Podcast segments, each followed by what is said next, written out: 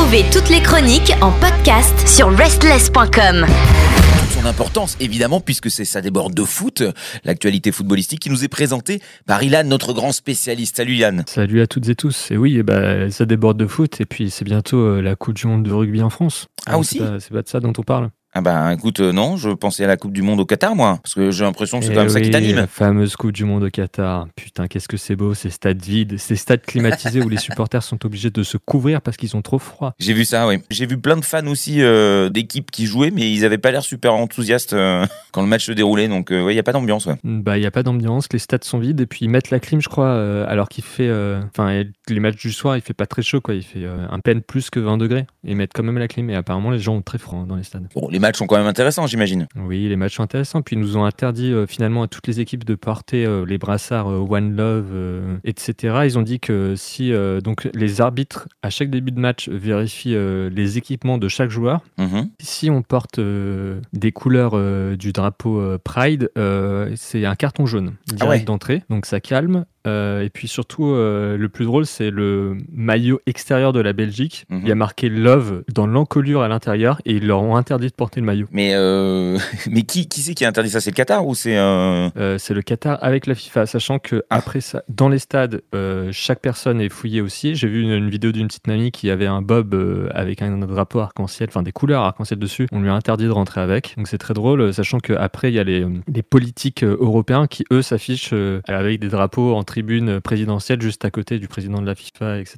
Donc euh, Ah là là là là. Sont- le bref, problème, c'est qu'on peut dire que c'est que des paroles, mais euh, moi qui suis ça d'assez près, euh, etc., je vois les réactions sur les réseaux sociaux et en fait, clairement, la FIFA a du sang sur les mains.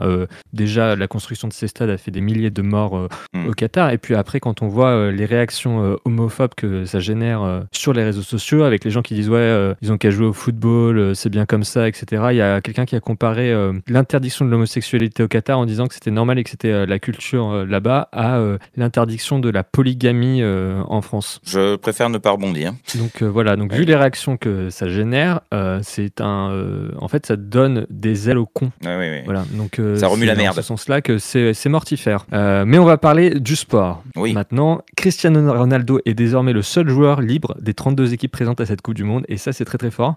C'est-à-dire que son contrat avec Manchester United a officiellement été rompu de part et d'autre d'un commun accord. Et donc c'est le seul joueur euh, à ne pas avoir de club euh, à être présent à cette Coupe du Monde. Voilà, mais il est exceptionnel. Hein. Mais malgré tout, il est devenu le premier joueur à marquer lors de 5 éditions de la Coupe du Monde à 37 ans, et ça, euh, chapeau. Bah ouais, ouais, ça reste le meilleur, encore une fois.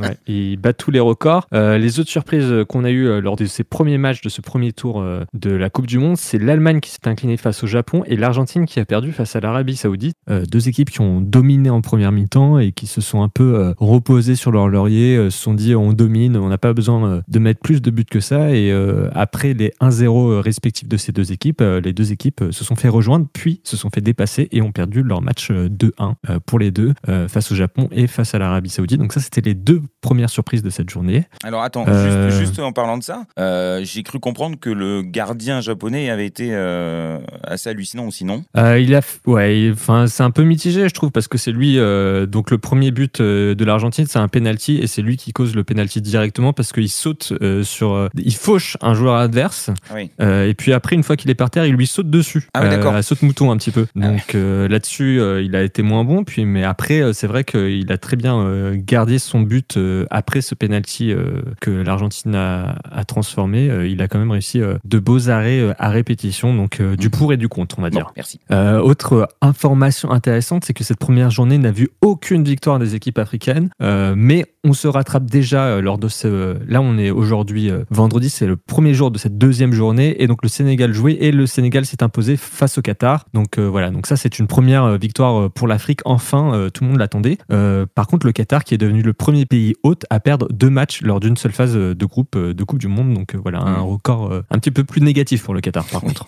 le Qatar qui n'a pas démérité par contre euh, aujourd'hui euh, face au Sénégal, qui a montré euh, plus de jeu que lors euh, du match d'ouverture euh, face à l'Équateur où il s'était fait un petit peu manger comme on dit. Mhm. Euh, autre chiffre impressionnant, c'est le nombre de buts marqués par l'Angleterre, l'Espagne et la France. À eux trois, ils ont marqué 17 buts, alors que les 29 autres nations de cette Coupe du Monde n'en ont marqué que 24. Ah oui. Donc trois équipes en marquent 17 et 29 en marquent 24. Donc euh, voilà, donc euh, cocorico pour nous. Et euh, donc cette équipe de France avec Giroud qui est devenu le co-meilleur buteur de cette équipe de France historiquement, Mhm. avec 51 réalisations. Il égale ainsi l'illustre Thierry Henry, Thierry Henry qui est entraîneur adjoint et entraîneur des attaquants de la Belgique lors de cette Coupe du Monde. D'accord, ok, je ne savais pas. Voilà, et on a eu un, un match euh, assez convaincant euh, de l'équipe de France avec euh, possiblement des améliorations à apporter quand même. La France qui s'est imposée 4 à 1 face à l'Australie. La France qui avait attaqué super fort les 5 premières minutes avant de se prendre un but un peu pas gag, mais qu'on aurait pu largement éviter avec plus de concentration. L'Australie donc qui a ouvert le, le- le compteur de, de ce match dès le début et la France après qui s'est rattrapée. il y a eu un petit moment de flottement. hein. Une fois qu'on Ouais. s'est au tout début, on était très très confiant, on attaquait très fort. On s'est pris le but par l'Australie et après il y a eu 10 minutes où on s'est, euh, j'avais l'impression que c'était un peu pris un coup de massue sur la tête. euh, c'était un peu difficile de, de se remettre euh, dans le droit chemin. Ouais, ouais, non, bah après, ça a été quand même euh, une belle remontée. Et puis, euh, du coup, ils étaient plus heureux. euh, et on sentait que. Puis à la fin, il y a eu des entrées aussi de, de jeunes joueurs. Donc, c'était, bon, pas longtemps, mais c'était au moins un moment de plaisir pour eux aussi. Donc voilà, donc on a eu euh, Pavard qui a fait un euh, relativement mauvais match euh, Ah ouais. sur le couloir droit. Euh, après, c'est quelque chose qu'on a malheureusement un peu l'habitude de voir euh, trop souvent avec euh, Pavard. Euh, D'ailleurs, il devrait être remplacé lors du prochain match. il devrait être remplacé par Koundé sur le côté droit. Koundé qui est plus un défenseur central d'habitude, mais qui a déjà joué sur le côté en équipe de France et dans ses clubs. Mais je crois que les dernières fois où il jouait en équipe de France à droite, c'était quand on avait encore cette fameuse défense à 5, qui n'est plus le cas aujourd'hui. Par contre, le petit point, gros point noir même de cette rencontre, c'est la blessure de Lucas Hernandez. Ah oui. Il s'est malheureusement fait les croisés. Il a été opéré aujourd'hui et apparemment l'opération s'est bien passée. Euh, forcément, euh, avec les croisés, euh, il ne sera pas de retour pour cette Coupe du Monde et il ne jouera plus au foot pendant au moins six mois. Mhm. Donc euh, très grosse blessure pour lui, mais c'est son frère Théo Hernandez qui l'a remplacé lors de, de ce match Mhm. et qui l'a très bien remplacé. Après le problème c'est qu'on n'a plus personne à gauche si jamais il venait à arriver un malheur à Théo Hernandez. Écoute, au milieu, de toute façon, ça a toujours été un petit peu la galère, là, depuis le, le début de cette annonce de Coupe du Monde. Après, je sais que lors des. Je sais plus si c'était hier ou avant-hier, euh, Deschamps a testé euh, Kamavinga, le milieu de terrain, il l'a testé euh, à gauche en défense Mhm. pour trouver un suppléant potentiel au cas où.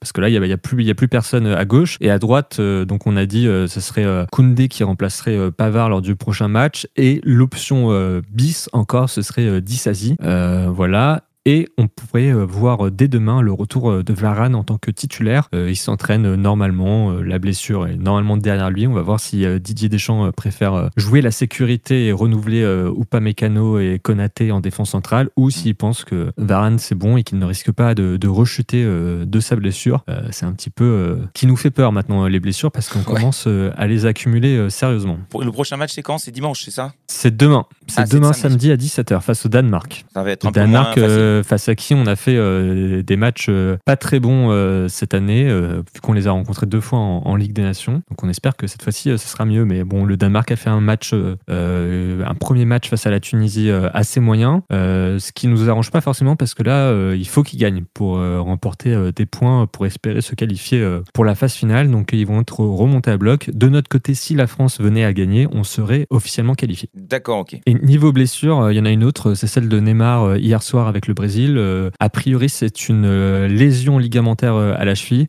Du côté officiel de l'équipe brésilienne, on se montre rassurant. On dit qu'il sera absent au prochain match, voire le troisième match, mais qu'il sera de retour dès les huitièmes de finale. À voir. On a vu sa cheville quand il est sorti sur blessure, c'était sacrément gonflé. Et puis, il a déjà eu pas mal de problèmes avec le PSG, notamment au pied. Donc, Ça sent pas bon pour lui. Et pour du coup toute l'équipe, j'imagine que ça manque à gagner, quoi. Ah, bah, c'est sûr que toute l'équipe a été construite autour de lui, c'est-à-dire qu'en équipe de France, on, on a aligné quatre attaquants euh, face à l'Australie. Le Brésil, eux, ils en ont aligné cinq. Donc euh, ils se sont dit, euh, on met cinq attaquants et puis cinq autres joueurs et un goal et puis euh, ça va le faire. Bon, bah écoutez, c'est une stratégie, mais il va falloir la revoir. Bah, c'est sûr que sans Neymar, alors soit Paqueta qui était déjà titulaire prend la place de Neymar plus au cœur du jeu et il fait rentrer un autre milieu de terrain comme Fred à la place de Paqueta, soit il revoit son, son schéma tactique en mettant Neymar qui est ce 10 ou attaquant qui bouge un petit peu partout comme il veut, il l'enlève et il remet, il met un milieu à 3 carrément ou Mm. je ne sais pas ce qu'il va faire. Tard, mais bon, on verra. Euh, donc le Brésil euh, fortement favori, qui a fait une première mi-temps assez moyenne et une deuxième mi-temps où ils ont déroulé. Euh, Richard Lisson, qui était catastrophique, a mis deux buts, dont une retournée acrobatique fantastique où il m'a bien fermé ma gueule, je dois l'avouer.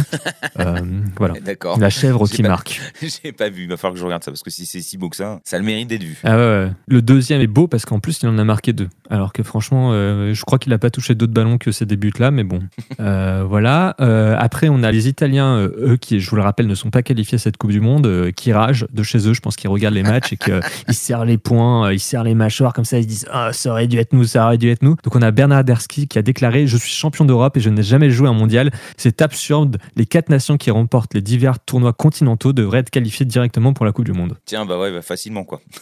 Ouais, j'ai envie de te dire, t'avais qu'à te qualifier, quoi. Ben voilà. Bon, sinon, la suite. Et ben, la suite, ce sera dès demain, euh, ce France-Danemark euh, à 17h. euh, voilà, qu'on attend impatiemment. On va voir face à une équipe qui va montrer plus d'adversité a priori que l'Australie, si les Bleus sont à la hauteur. Voilà, et donc, comme je le disais, Didier Deschamps devrait reconduire son schéma tactique avec peut-être Koundé qui remplacera Pavard qui a fait un mauvais match et euh, Varane qui devrait rentrer pour reprendre sa place de titulaire. Après, il y avait la question de, de Dembélé qui avait joué euh, à droite et qui est quelqu'un euh, de très très offensif, Mm. euh, de savoir si on mettrait pas à la place comment qui est, est un petit peu plus.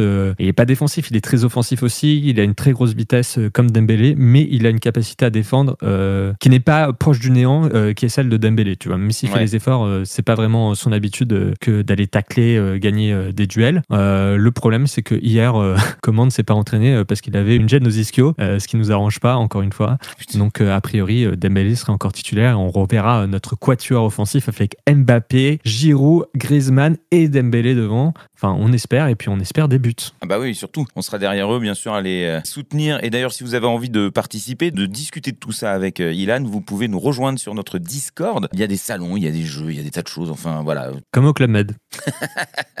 Merci Ilan. Toutes nos émissions et chroniques sont maintenant disponibles sur vos plateformes de podcast préférées. Spotify, Deezer, Apple, Amazon. N'hésitez pas à vous abonner.